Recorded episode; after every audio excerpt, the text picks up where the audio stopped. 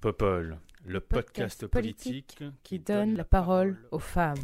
Every time I look down on this timeless town, whether blue or gray be her skies, whether loud be her cheers or whether soft be her tears, more and more, more and more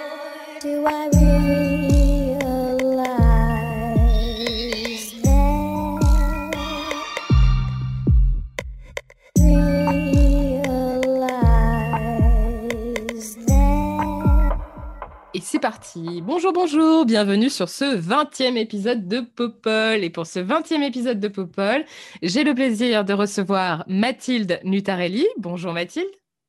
Bonjour, Comment vas-tu? Mais très bien et toi? Ça va, merci beaucoup. Est-ce que tu pourrais nous parler de toi, Mathilde, s'il te plaît? Oui, bien sûr. Alors moi j'ai 23 ans, je suis en master 2 d'économie à, à la Sorbonne et euh, j'ai été aux jeunes générations et maintenant je suis à Résilience Commune, qui est un collectif de- d'organisation de jeunesse. Super, merci beaucoup d'être là avec nous. Et nous avons aussi le plaisir de recevoir Claire Monod. Bonjour Claire. Bonjour Léa. Comment vas-tu? Très bien, Avec merci. plaisir, merci d'être là. je vais bien. Euh, J'espère que tout le monde va bien aussi parce que je crois qu'on est tous un peu affectés par euh, la situation. Euh, santé physique, santé morale, euh, tout ça, c'est difficile. Ouais, c'est difficile, mais c'est pour ça qu'il est important qu'on continue ces moments de convivialité et d'échange pour ne pas sombrer dans le désespoir absolu. Est-ce que tu nous parlerais un peu de toi, s'il te plaît, Claire? Mais avec plaisir, euh, moi, je, je suis élue euh, régionale pour une alternative écologique et sociale en Ile-de-France et donc euh, dans l'opposition. Euh, et je suis parisienne. Euh, moi, je me suis lancée tard en politique. hein. J'ai commencé après ma carrière d'architecte et d'urbaniste. Et j'ai trois enfants, Euh, voilà, dont un petit dernier. Cool, et euh, super. voilà. Merci beaucoup. Et nous avons enfin le plaisir de recevoir Ariane Amadi. Bonjour Ariane. Bonjour, Comment vas-tu? Ça va, ça va et toi? Ça va bien, merci. Je précise qu'Ariane a un très très beau rouge à lèvres. Alors, on ne le voit pas sur le podcast, c'est dommage. C'est marrant parce que hier, j'ai un pote qui me disait Mais tiens, tu devrais peut-être aller chercher des sponsors et tout. Je dis Ouais, tiens, les marques de maquillage. J'étais là Ah ouais, grave. J'imagine trop le truc. euh, Genre, coucou les filles, aujourd'hui j'ai un super rouge à lèvres. Bon, vous pouvez pas le voir, mais c'est assez drôle. Mais enfin, on précise qu'on est en train, qu'on se voit quand même. Euh, entre nous, on se voit. Et Ariane a un très beau rouge à lèvres que j'aime beaucoup. Merci, si tu veux, c'est Monoprix. hein. donc, euh, c'est une marque très, très, euh, vraiment très quali. Euh, je ne sais pas si tu pourras euh, le, le retrouver parce qu'il est vraiment très, très rare, mais voilà. je En tout là. cas, il est très joli. Voilà, voilà. Tu nous Euh, parlerais un peu de toi, s'il te plaît? Ça marche. Bah, euh, donc moi, je m'appelle Ariane Amadi, j'ai 30 ans. Euh, je suis actuellement conseillère en communication et en stratégie politique euh, et corporate depuis trois ans maintenant. Euh, au sein d'une boîte qui s'appelle Only Conseil et je m'occupe en gros euh, d'élus euh, au niveau national, local, international et de dirigeants du privé. Voilà. Super, merci beaucoup, beaucoup. C'est super de vous recevoir toutes les trois. On va parler aujourd'hui des élections, des élections régionales et départementales qui vont bientôt se tenir. Et nous allons, aussi parler de la polémique autour de l'UNEF. Donc, sans plus attendre, je vous propose de commencer avec les élections régionales et départementales. Initialement prévues en mars, les, élections régionales et départementales devraient se tenir les 13 et 20 juin prochains. Mais ces élections sont suspendues à l'avis du Conseil scientifique qui devrait être rendu le 1er avril. De nombreuses personnalités politiques s'opposent à ce report en invoquant l'importance de maintenir un minimum d'exercice démocratique en cette période de crise. Mais si ces élections semblent susciter peu d'intérêt auprès du grand public, force est de constater que certains y voient une sorte de laboratoire pour l'élection présidentielle de 2022. En effet, certaines alliances, telles que l'Union de la gauche dans les Hauts-de-France, représentée par Karima Deli, laissent imaginer que les partis politiques de gauche pourraient éventuellement s'entendre pour faire front commun en 2022. D'autres, à l'instar de Xavier Bertrand, y voient un véritable tremplin pour l'Élysée. Qu'en pensez-vous? Est-ce que ces élections méritent un regard particulièrement attentif et est-ce qu'un report serait d'après vous souhaitable? Et je vais d'abord donner la parole à Claire. Claire qui est elle-même au cœur du sujet quand même en tant qu'élue régionale. Qu'est-ce que tu penses déjà d'un pro- d'un potentiel report? Est-ce que tu penses que c'est souhaitable? Est-ce que c'est raisonnable et envisageable? Oui, merci Léa. Euh, effectivement, on est quand même dans un contexte très très particulier parce que euh, déjà là, en fait, aujourd'hui, la vraie date des élections régionales est déjà passée, donc elles ont déjà été reportées une fois, d'accord? Donc elles sont reportées maintenant potentiellement en juin et on, est en train de parler euh, d'un report bah, s'inédié en fait parce qu'on ne sait pas trop quand. Il y en a qui évoquent l'automne si c'était possible, mais ça semble compliqué au regard du calendrier électoral de la présidentielle et des législatives et donc une hypothèse selon laquelle elle serait reportée finalement après euh, l'élection, la, séquence euh, nationale. Alors, dans les débats aujourd'hui euh, qui, qui, ont lieu, donc qui ont cours, tu en as cité une partie en référence à on ne joue pas avec la démocratie, il faut absolument maintenir ces élections, etc. Et puis les autres disant, bah écoutez, oui, mais enfin bon, il y a peut-être un petit problème sanitaire quand même. Euh, ça donne, euh, comment dire, ça alimente, ou plutôt ça s'alimente, il y a un, aller-retour très complexe sur la situation dans laquelle on est. Moi, je, veux juste revenir là-dessus. Quoi. On est dans une situation inédite, historique, euh, et singulière d'une violence inouïe, en fait, sur nos vies, sur notre façon de nous projeter dans la société, sur la façon de réfléchir. Et pour celles et ceux qui ont eu le Covid, par exemple, et qui sentent parfois dans le brouillard, euh, cérébrale. J'ai entendu que c'était une des séquelles qu'on pouvait garder. Je vous assure que même quand on n'a pas été euh, touché par le Covid, parfois le brouillard, il est quand même assez épais. Honnêtement, euh, si ça doit se dérouler comme les municipales, dans un contexte d'une abstention colossale parce que soit les gens ont peur d'être contaminés, soit du coup la campagne a été totalement naze, ils sont pas du tout motivés. bon, euh, franchement, euh, moi, je pense que de ce point de vue-là, les reporter, c'est mieux. Après, il y a des stratégies politiques et chacune des formations politiques, à droite ou à gauche, ont construit par rapport à cette dernière étape avant la présidentielle. Euh, une stratégie politique. Donc, nous, clairement, les écologistes et la gauche écologique, on est vraiment dans l'idée de se dire que ça doit être un tremplin, tu en as parlé tout à l'heure, euh, mais il ne vous a pas échappé que euh, les partis à vocation nationale, j'entends ça euh, dans le sens où ces partis qui ont un, ou une représentante, évidemment Marine Le Pen en tête, Macron, Mélenchon, eux, finalement, les régionales, ça ne leur parle pas beaucoup, parce que leur, leur vrai sujet, c'est la présidentielle. Et donc, en fait, eux, et Macron le premier, a tout intérêt à reporter le scrutin. Donc, les enjeux politiciens, les enjeux sanitaires, euh, et euh, trouver le juste milieu dans tout ça, à un moment, il va falloir effectivement écouter le conseil scientifique et tenir compte de l'aggravation quand même de la situation par rapport à l'épidémie. Oui, c'est clair, ça c'est très important. Euh, alors, je, je, suis d'accord avec toi sur le fait qu'En Marche n'a absolument pas envie que ces élections se tiennent parce qu'ils vont juste se prendre une maxi raclée, comme ça a déjà été le cas au municipal, parce que de toute façon, ils n'ont pas d'ancrage euh, territorial. Et franchement, euh, je veux dire, les personnalités en plus qu'ils ont envoyées au front, on sent qu'elles ne sont pas là, elles sont pas là pour se battre, hein, évidemment. Les, les sondages, d'abord, sont, sont très défavorables aussi. En revanche, pour le Rassemblement national, je suis un peu moins d'accord parce que finalement, c'est peut-être là où le RN peut se, positionner en partie de gouvernement, parce qu'il y a quand même des candidats aux élections régionales qui sont placés favoris en PACA. Et en Occitanie, le, le, candidat est placé juste derrière Carole Delga dans les sondages. Donc il y a quand même un enjeu, je pense, stratégique pour le RN qui, euh, qui n'est pas euh, le même que celui de la République en marche, à mon sens. Ariane, tu, tu en penses quoi? Pardon, pardon, Claire. Non, non c'était juste pour te répondre, je, suis d'accord. J'ajouterais simplement que euh, tu as parfaitement raison sur cette situation, mais ça crée une grosse, grosse prime au sortant, cette ambiance. Oui, oui, tout à fait. De ce point de vue-là, le RN n'est pas dans les sortants. Mmh, c'est vrai. Ariane, tu, tu, tu vois les choses comment, toi? Alors, euh, déjà, juste un. Alors, je prends un peu ma casquette de communicante du coup, mais juste d'un point de vue euh, général, il est vrai que les élections régionales de toutes les élections locales sont les, élections où euh, les enjeux sont le plus nationalisés.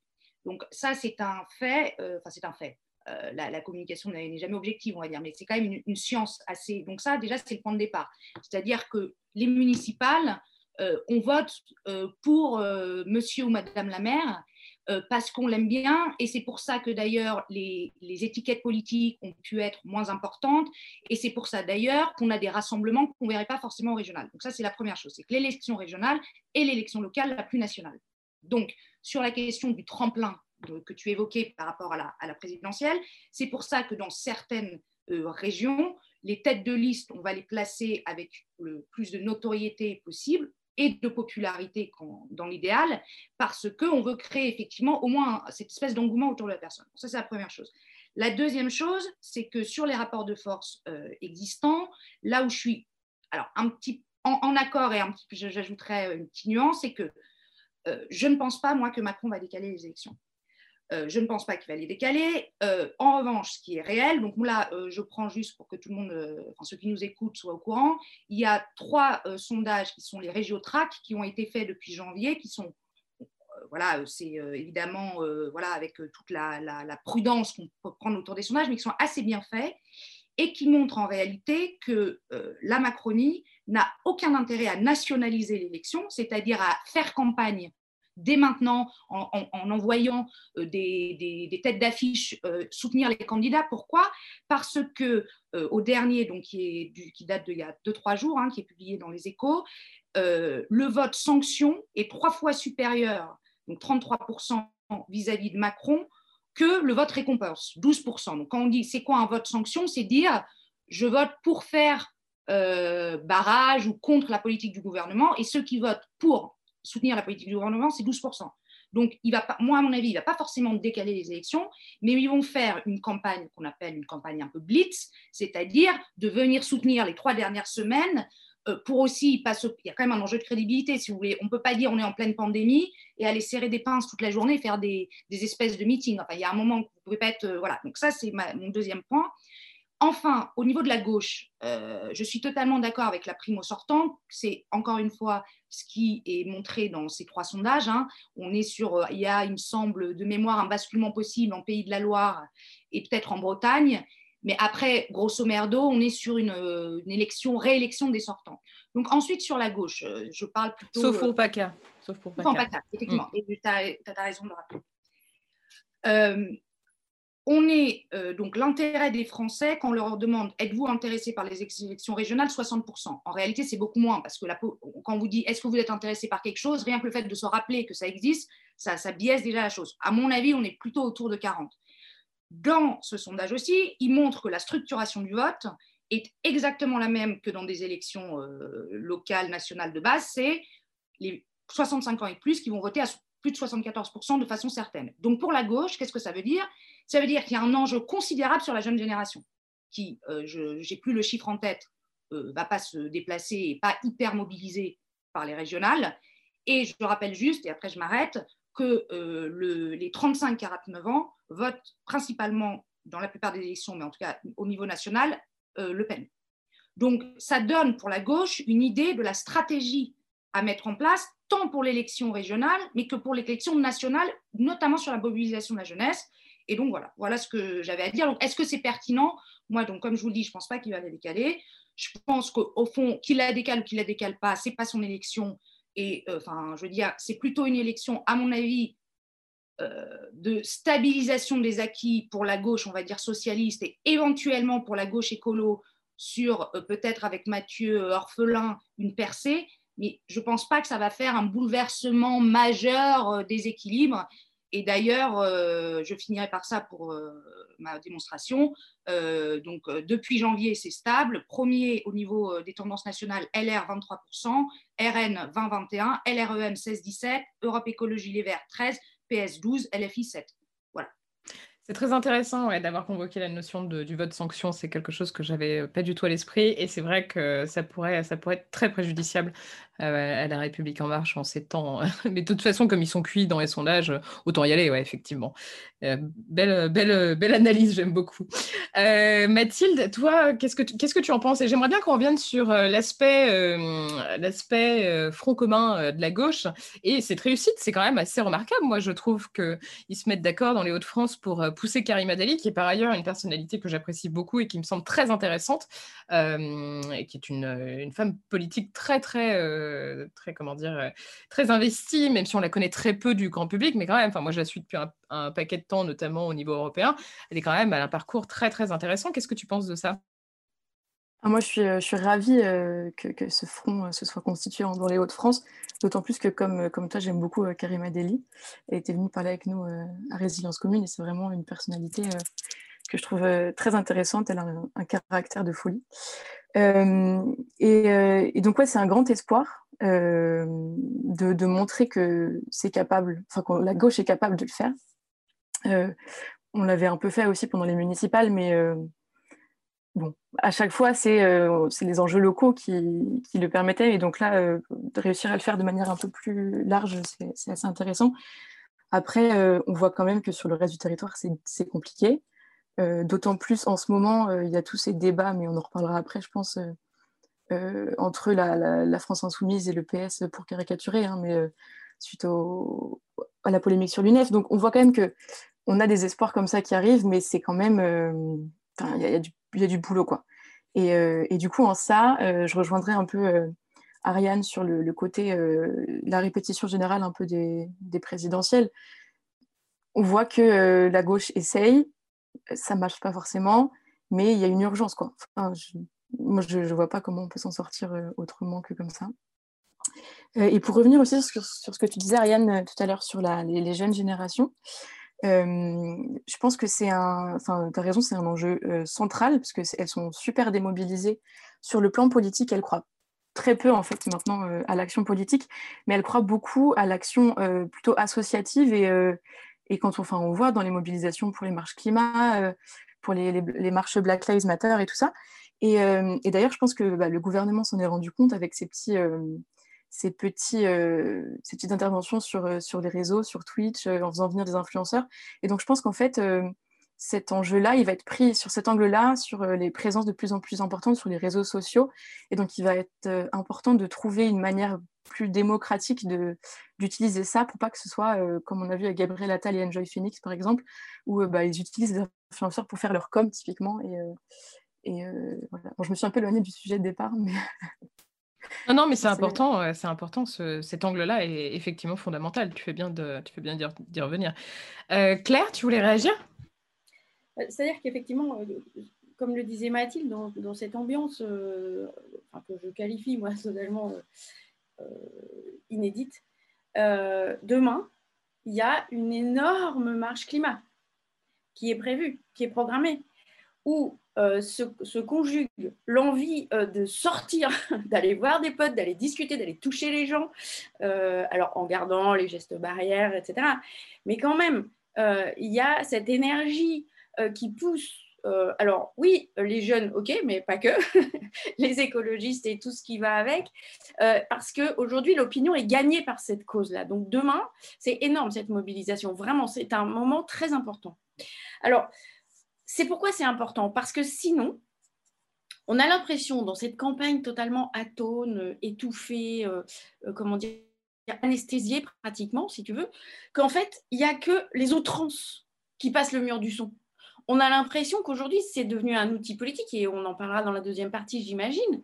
Mais aujourd'hui, finalement, euh, le discours politique, ce ne sont plus que des anathèmes, parce que le reste est... Alors, ce principe de communication politique par l'outrance, ça existe depuis longtemps. Mais en ce moment, dans ce contexte, ça prend une dimension très particulière.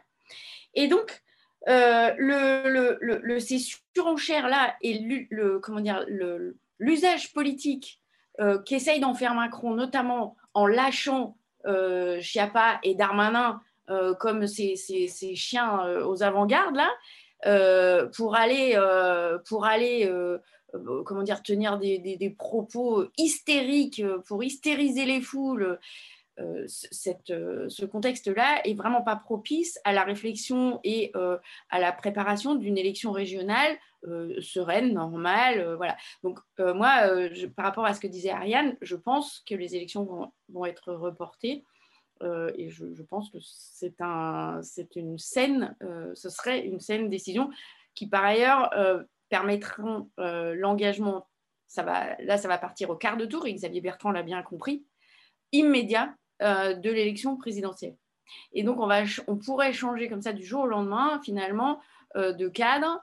Et pourquoi Xavier Bertrand, par rapport à ce que disait Mathilde, et la, super, la super Karima Deli, que j'adore aussi, il a bien compris qu'il fallait qu'il déclare sa candidature au présidentiel avant que potentiellement les élections soient reportées, parce que sinon il lui serait reproché euh, ah bah vous n'avez pas ça, donc vous faites ça, etc. Et donc il a voulu, c'est pour ça qu'il a précipité euh, sa candidature. Par ailleurs, il y a beaucoup d'indicateurs qui disent quand même que euh, c'est chaud. Quoi. Ouais, c'est clair. c'est bien, bien résumé, c'est chaud, c'est le bon terme. Ariane, tu voulais réagir aussi?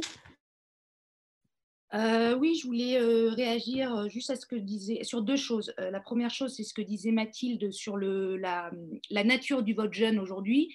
Donc c'est vrai que ce, qu'on observe, c'est que c'est un, vote structuré autour de grandes causes. On n'est plus sur un vote partisan organisé autour d'un système de valeurs avant, on va dire, du, pré du mur avec aussi euh, des références socio-historiques, euh, Trotsky pour certains, du GUD pour d'autres, enfin peu importe, on est sur l'engagement pour des causes. Le climat en est une, mais en fait, ce qui est très intéressant, c'est ce que tu disais sur la question du, mode associatif, c'est que les politiques, et notamment, moi je trouve que la gauche est en retard. Je parle de la gauche au sens large, social, écologique. Je trouve qu'on est en retard parce que au fond, euh, et ça c'est moi de mon point de vue communicante, euh, pour travailler avec des gens de bords différents, euh, je, constate qu'il y a un rapport complexé de la gauche à la communication politique. Et donc, du coup, ça donne réellement, et, je le comprends, hein, parce qu'il y, a une forme de marketing, enfin de, quelque chose qui forcément peut un peu dénaturer le propos.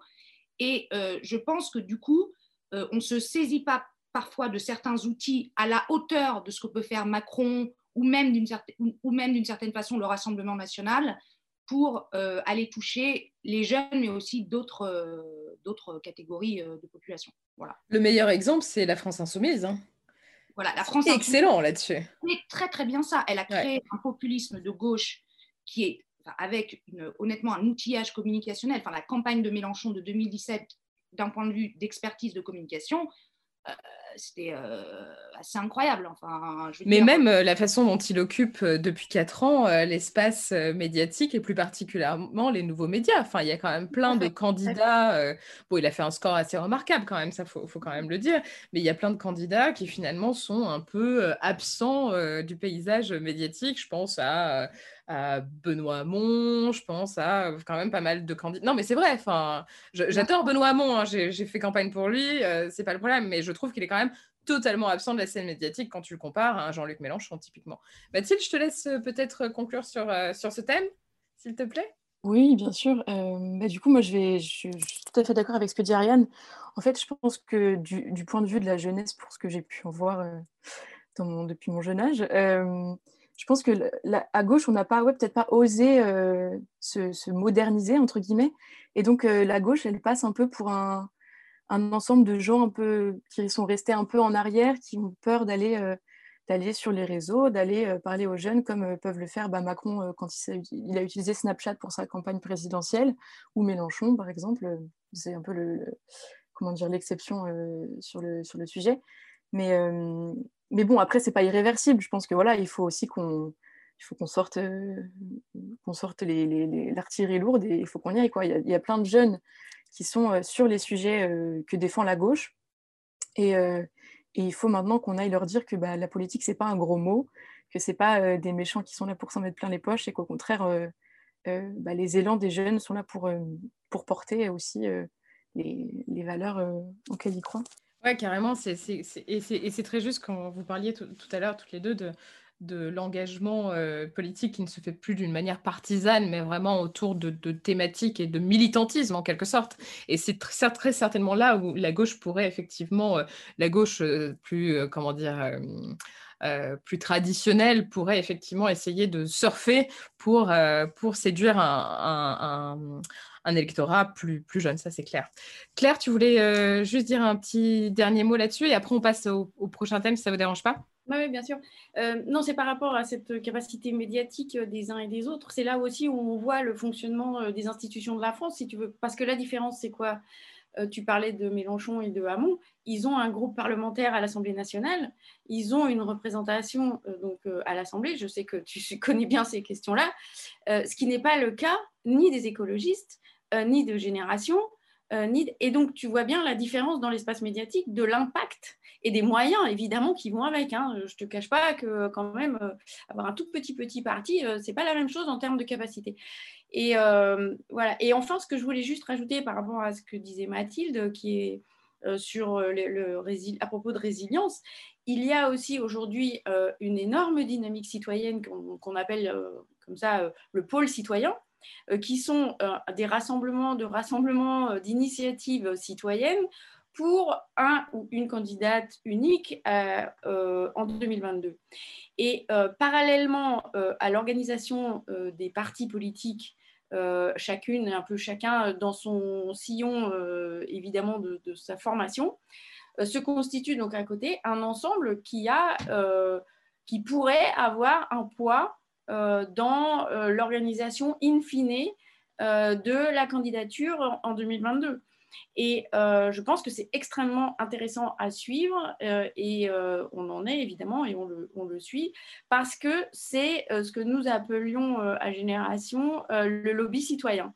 Donc voir dans quelle mesure aujourd'hui des réseaux de citoyens plus ou moins organisés, mais qui commencent à s'organiser quand même, peuvent peser sur l'organisation des formations politiques.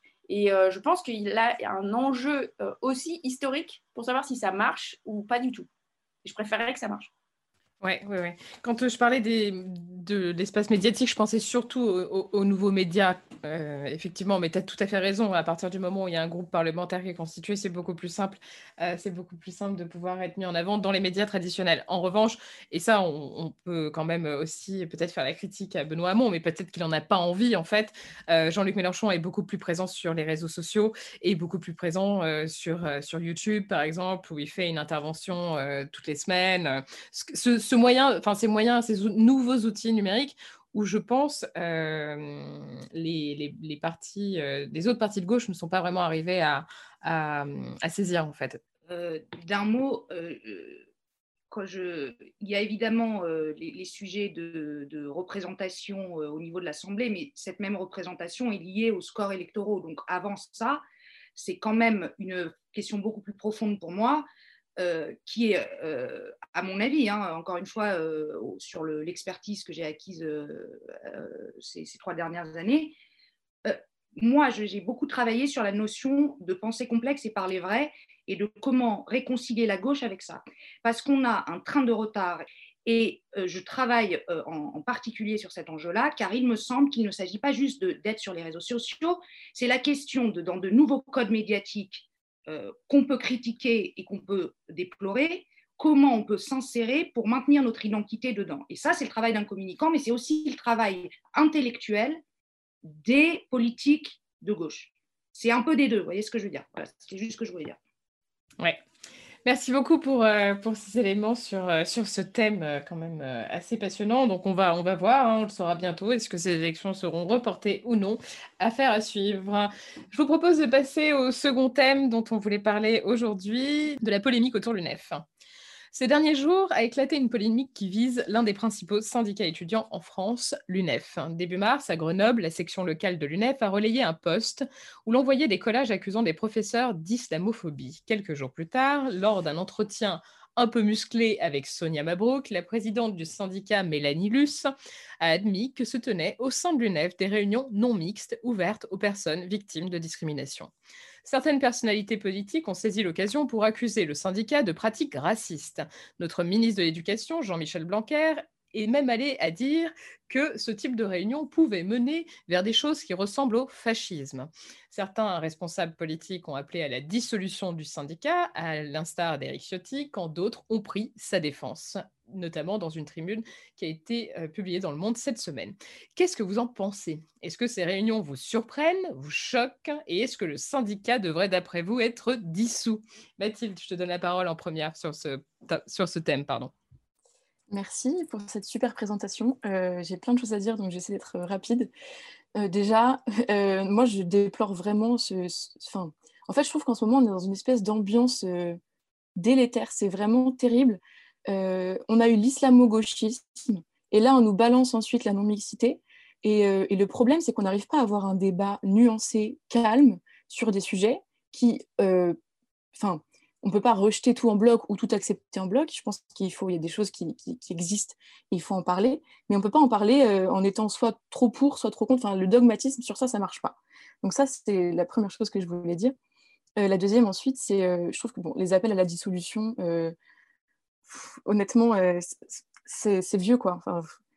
On peut pas, on peut pas, dès qu'on n'est pas d'accord avec quelque chose, vouloir le dissoudre, surtout venant de la part de personnes qui qui un peu raille ce qu'ils appellent la cancel culture. Je trouve ça assez, euh, assez fort de café, mais encore une fois, euh, il faut être dans la nuance et, dans le dialogue plutôt qu'être dans l'effacement. Euh, et surtout quand on a Mélanie qui se prend des, une campagne de harcèlement insupportable. bon, voilà. mais ceci étant dit, sur la question de la non-mixité, moi je suis partagée je suis pas, je suis pas, je pense pas que les réunions non mixtes aient leur place au sein d'un syndicat, par exemple, ou même d'un parti politique, parce que pour moi c'est des lieux qui sont là pour l'action collective et donc le fait de mettre en place ces réunions qui, par essence, ne vont pas permettre à tout le monde d'y assister, ça va entraver donc cette action collective et cette prise de décision collective. Ceci étant dit, je pense que ça, ça peut être bénéfique pour les personnes qui sont victimes de discrimination, que ce soit du sexisme, des discriminations raciales, etc. Ça peut bien sûr être très justifié dans le cadre d'associations ou de groupes de parole, parce qu'en effet, ça permet de faire émerger bah, les paroles, discuter des expériences et de voir comment sortir des, traumas. Donc voilà, je pense que c'est très important de laisser de l'espace à de la discussion calme, et pas à ces invectives permanentes qui, divisent la gauche alors qu'on a un boulevard de, face à, l'extrême droite qui se permet d'attaquer des conseils régionaux. Et euh, enfin, voilà, on, devrait s'unir autour de ça plutôt que de se déchirer sur, euh, sur la non-mixité. Mais d'ailleurs, c'est marrant, tu, dis ça, mais Carole Delga a, tweeté un truc hier qui était un peu, qui moi m'a un peu choqué. Le fait que l'UNEF avait effectivement des dérives racistes ou je ne sais plus, enfin je me souviens plus exactement, mais il faut qu'on le retrouve et je vais le retrouver. Je te laisse la parole, Claire, sur ce sujet. Mais j'ai été très choquée de cette réaction et je, pendant que tu parles, Claire, je vais, je vais aller diguer pour choper le tweet de Delga. Oui, pour poursuivre ce que disait Mathilde en fait, je pense que le sujet, c'est pas l'UNEF, en fait. Parce que euh, moi, les réunions non mixtes, je ne veux pas dire les filles, là, mais on fait quoi, là? Là, tout de suite, là ton, ton podcast, Léa, c'est quoi, en fait? Non, mais moi, je suis tout à fait favorable à la non-mixité. Mais d'ailleurs, si vous voulez mon opinion, oui, euh, ouais, ouais, bien sûr. C'est pas du tout, euh, c'est pas du tout une c'est juste en fait que la question en ce moment, c'est pas la question de la non-mixité, de l'UNEF ou que sais-je. Encore une fois, c'est ce moment d'hystérisation générale, généralisée euh, dans le, dans et de manipulation du débat public euh, pour euh, choper n'importe quel prétexte pour aller taper qui sur l'islamophobie, qui sur le, Bref, je, je, pense que la démonstration, elle est facile à faire. Là, on est toutes les quatre, par exemple, et, c'est même le, point de, de, départ de, ta, de la construction de, de ton podcast. Mais la semaine dernière, je crois, ou il y a dix jours, euh, Valérie Pécresse tenait une réunion euh, de 600 élus euh, femmes. I'm Sandra, and I'm just the professional your small business was looking for. But you didn't hire me because you didn't use LinkedIn jobs. LinkedIn has professionals you can't find anywhere else, including those who aren't actively looking for a new job but might be open to the perfect role, like me. In a given month, over 70% of LinkedIn users don't visit other leading job sites. So if you're not looking on LinkedIn, you'll miss out on great candidates like Sandra. Start hiring professionals like a professional. Post your free job on linkedin.com/people today. Et elle en était super fière. Et euh, bon, moi je partage pas grand-chose avec Valérie Pécresse sur le fond. Euh, mais bon, je me dis, bah voilà, euh, une démarche euh, féministe, euh, bienvenue, euh, très bien. Et donc, on voit bien que le problème, c'est pas ça. Le problème, en fait, c'est la, la question de la couleur, c'est la question du, du, racisé, en fait. C'est le fait que cette, cette euh, réunion, euh, soi-disant, euh, elle était racisée. En fait, c'est, ça le sujet, c'est ça, la, l'obsession du moment. Et c'est ça la, façon de faire monter l'agressivité et, et l'hystérie de l'opinion publique. Pourquoi faire? Parce que, encore une fois, les macronistes sont persuadés euh, que leur meilleur atout au deuxième tour, c'est Le Pen, et Le Pen est persuadé que son meilleur atout au deuxième tour, euh, s'ils y sont bien sûr, hein, euh, c'est Macron, et donc ils passent leur temps à se renvoyer la balle l'un à l'autre.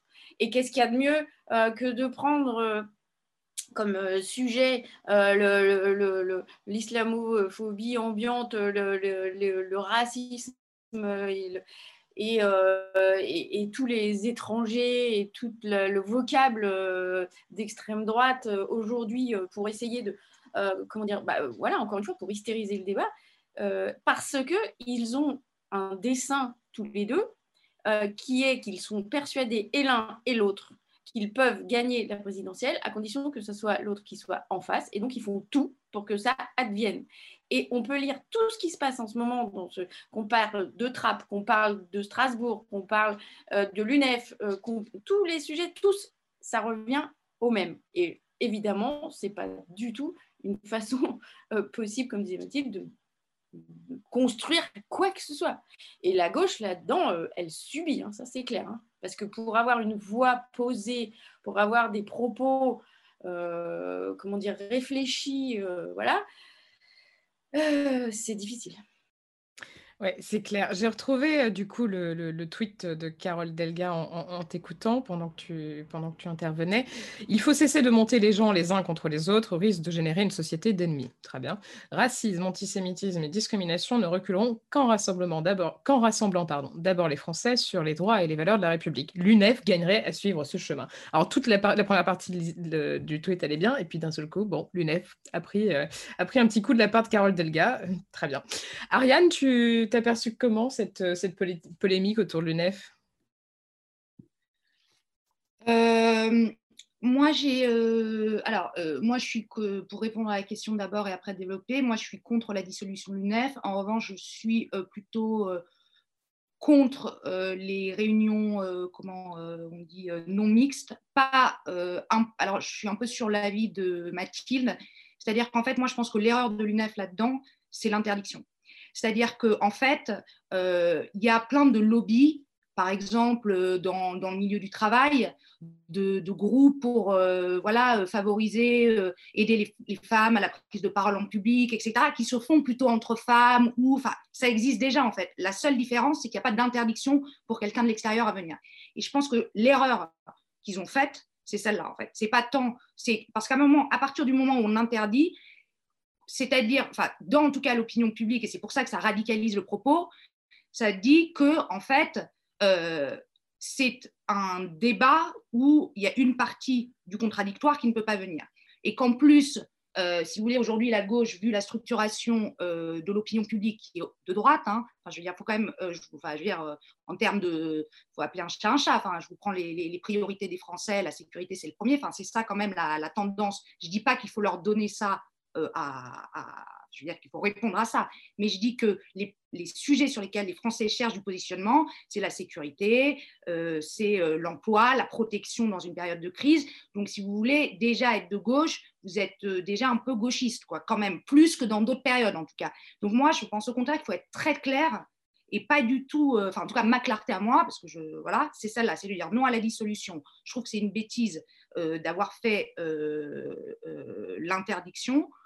Euh, d'interdire à d'autres gens. Et moi, mais ça c'est un, avis très très personnel, je regrette que la gauche ait abandonné la lutte des classes au profit de, euh, de la, de, la, d'une, réflexion identitaire parce que je pense qu'on ne gagnera jamais face à la droite et à l'extrême droite. C'est c'est du pain béni, pour, on est mort si on va sur l'identité, on ne gagnera pas.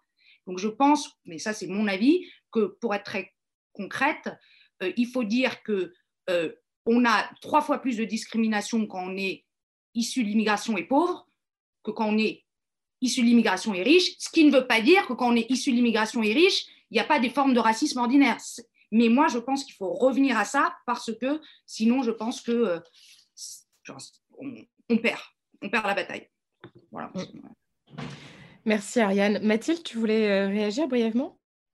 Oui, ouais, très très vite. je voulais juste dire que j'étais tout à fait d'accord avec ce que tu dis, Ariane, et je pense que c'est notamment cet abandon-là de la gauche qui fait que on en est là aujourd'hui et que le populisme a récupéré, le populisme et l'extrême droite ont récupéré les thèmes qu'on a, qu'on a abandonnés. Voilà, c'est tout. Merci beaucoup Mathilde, merci beaucoup à toutes les trois. C'était euh, intéressant d'avoir vos points de vue sur, euh, sur cette question aussi. On va passer à vos thèmes si ça vous va, enfin vos actus, vos thèmes de la semaine. Et je vais d'abord donner la parole à Ariane. De quoi voulais-tu nous parler s'il te plaît? Moi, j'avais envie de parler, bah, c'est marrant, euh, c'est assez raccord avec ce qu'on s'est dit. Je voulais parler sur la base d'un nouveau bouquin de Jean Birnbaum, Birnbaum, désolé, je dois écorcher son nom, mais bon, vous voyez, euh, il est au monde. Bon, j'ai essayé de faire un peu genre euh, allemand, je sais pas, bref, qui s'appelle Le courage de la nuance et qui traite exactement de ce dont on a parlé qui est pour moi un de mes thèmes de réflexion privilégiés, euh, vous l'aurez compris, c'est euh, l'idée qu'on a structuré aujourd'hui le débat médiatique et politique autour d'une éthique du combat, comme il dit, plutôt que du débat. Et, d'où ça vient et qu'est-ce que ça veut dire? Je pense qu'en fait, aujourd'hui, on est dans un monde, et ça c'est une tendance sociétale, et je veux dire, je pense qu'il faut l'accepter, où la norme, c'est l'intensité et pas l'exception. Et donc, ça crée un environnement sociétal et social euh, qui jouit de quoi? De l'emballement, de l'agitation, de ce qu'on appelle du coup, et là je traduis en format euh, médiatique, la culture du clash, les personnalités clivantes, les réseaux sociaux, la punchline. Et donc à un moment, moi pourquoi je dis ça? Donc c'est un constat, euh, je me dis, comment la gauche s'insère dans ce contexte-là? Ou bien on dit, c'est un truc un peu beauf, euh, on fait que simplifier notre pensée, euh, on va pas dans les plateaux, etc. Parce qu'à chaque fois, ou bien on peut les former. Et les communicants servent à ça. donc je veux dire, on fait quoi? On fait des médias training. Et à quoi ça sert un média training? Très concrètement, ça sert à analyser le structure et le cadre d'une émission et à en déjouer les codes pour pouvoir passer plus facilement un message. C'est d'aider, euh, en tout cas la gauche aussi là-dessus, parce que je pense qu'elle a trop peu recours à ça, aussi, et je la comprends totalement, par culture plus intellectualisante, un rapport au savoir et à la nuance historique, je ne vais pas prendre tous les intellectuels des années 70, mais bon voilà, on n'est plus dans la figure de l'intellectuel engagé, ça ne veut pas dire que le politique de gauche engagé n'a plus voix au chapitre. C'est juste que les codes ont changé et que, comme tout code, eh ben, il faut les apprendre, les travailler et y aller. Voilà, c'était mon, point. Je crois qu'on a quelqu'un pour nous aider, c'est toi, Ariane. c'est ça. je suis sûre que tu serais très bonne à ça. Merci. Claire, quel est le thème dont tu souhaitais nous parler, s'il te plaît? Eh Bien, écoute, euh, nous sommes aujourd'hui dans une phase d'élaboration où on essaye justement, par rapport à tout ce qu'on vient de dire, de contrecarrer cette impossibilité du débat et euh, de construire un chemin à gauche euh, écologique qui permettent de rassembler. On a appelé ça, et on n'est pas les seuls, la République écologique. Et en fait, on s'inscrit dans les orientations que vient du dernier tome de Serge Audier de la réflexion qu'il porte sur, alors très très historique et très construite, hein, si vous connaissez, euh, sur euh, l'hypothèse de la, comment dire, de la capacité euh, de la gauche socialiste globalement et de l'écologie de s'être retrouvée et ratée à de nombreuses occasions de l'histoire. Et on a envie de dire maintenant, contrairement à la petite musique parfois qui s'installe en disant que République et écologie, par exemple, ne seraient pas compatibles, on a vraiment envie, là maintenant, tout de suite, de montrer le contraire. Et donc, de se donner les moyens d'avancer sur ce sujet de le, et de prendre le temps d'en débattre. Et donc, on a organisé déjà euh, trois euh, séminaires euh, de, de, très bon niveau pour prendre des exemples et non pas travailler sur la partie purement institutionnelle de la question, euh, ça, pour l'instant, on a le débat qui se joue autour de la demande de la Convention citoyenne pour le climat de modifier l'article 1 de, la Constitution pour introduire euh, la notion euh, de, comment dire, de préservation de, l'environnement et du rôle de l'écologie. Un, on s'inscrit, disons, dans la démarche de, vers une sixième république globalement pour les institutions, mais on essaye de construire thème par thème des positions qui nourrissent cette réflexion. Parce que, étonnamment, en fait, euh, le thème de la République, euh, voilà, dans la bibliographie euh, française, voilà. le thème le thème, les thèmes liés à l'écologie et aux, écologies aussi. Mais ce thème-là, en fait, il n'a pas été tellement défriché. Et donc, on est là-dessus. on est là-dessus de plusieurs, comment dire, de plusieurs origine, d'accord? Euh, Il y a eu euh, un article publié dans la revue Germinal euh, par Claire Lejeune sur la question il n'y a pas très longtemps, qui pose très bien les bases de la réflexion. il y a eu aussi une tribune dans le point pour une république écologique portée plutôt par les jeunes, le vent se lève et, et voilà. Et donc, nous, dans une approche qui est plus venant de l'écologie, on a envie de faire la démonstration euh, que à travers euh, justement le multiculturalisme et l'autre jour on avait euh, Esther Benbassa et Rachid Benzine qui sont venus débattre justement de, de façon très intéressante sur la question. on a évoqué, on travaille sur le féminisme et l'écoféminisme, qu'est-ce que ce sera, sur la santé et l'environnement, qu'est-ce que ce serait. comment aujourd'hui poser les bases d'une république qui intègre dans sa dimension non plus euh, une distanciation entre euh, le culturel et euh, la nature, entre la culture et la nature, mais qui intègre dans son approche la question de la limite des ressources, du climat et donc de la possibilité en fait de vivre en tant qu'être humain dans, un, dans une république et sur une planète vivable. Voilà. Merci beaucoup Claire, c'était très intéressant. Mathilde, de quoi voulais-tu nous parler? Alors, euh, déjà, je voulais juste, je suis super contente qu'Ariane t'ait choisi ce livre parce que j'écoute Jean Birnbaum depuis qu'il fait sa promo et j'ai très envie de le lire. Euh, moi, j'ai choisi de vous parler du site d'action parce que c'est ce week-end. Et en fait, euh, avec le Covid, les dépistages sont en chute libre. Et la population des jeunes était déjà plus touchée. L'épidémie est en recrudescence chez les jeunes.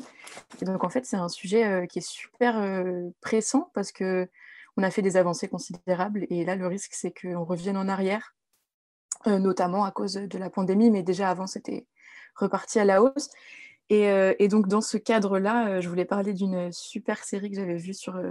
elle sur MyCanal qui s'appelle It's a Sin. C'est une série anglaise. Elle est vraiment très très bien faite.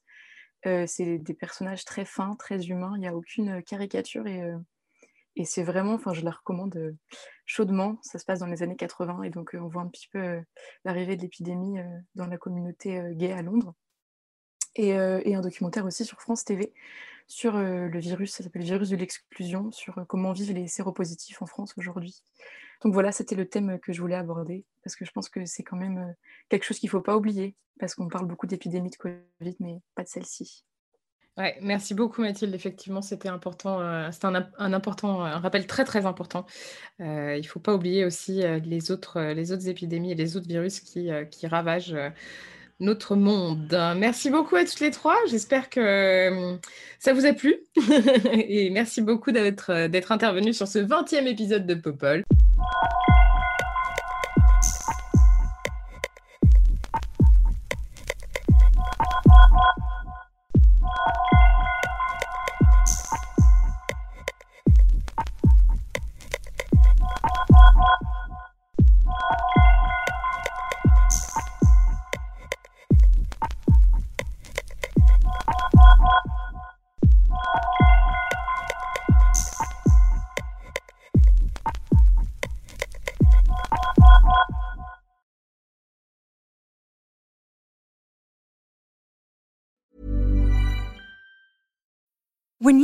mealtime inspiration, it's worth shopping Kroger, where you'll find over 30,000 mouthwatering choices that excite your inner foodie. And no matter what tasty choice you make, you'll enjoy our everyday low prices, plus extra ways to save, like digital coupons worth over $600 each week. You can also save up to $1 off per gallon at the pump with fuel points. More savings and more inspiring flavors make shopping Kroger worth it every time. Kroger, fresh for everyone. Fuel restrictions apply.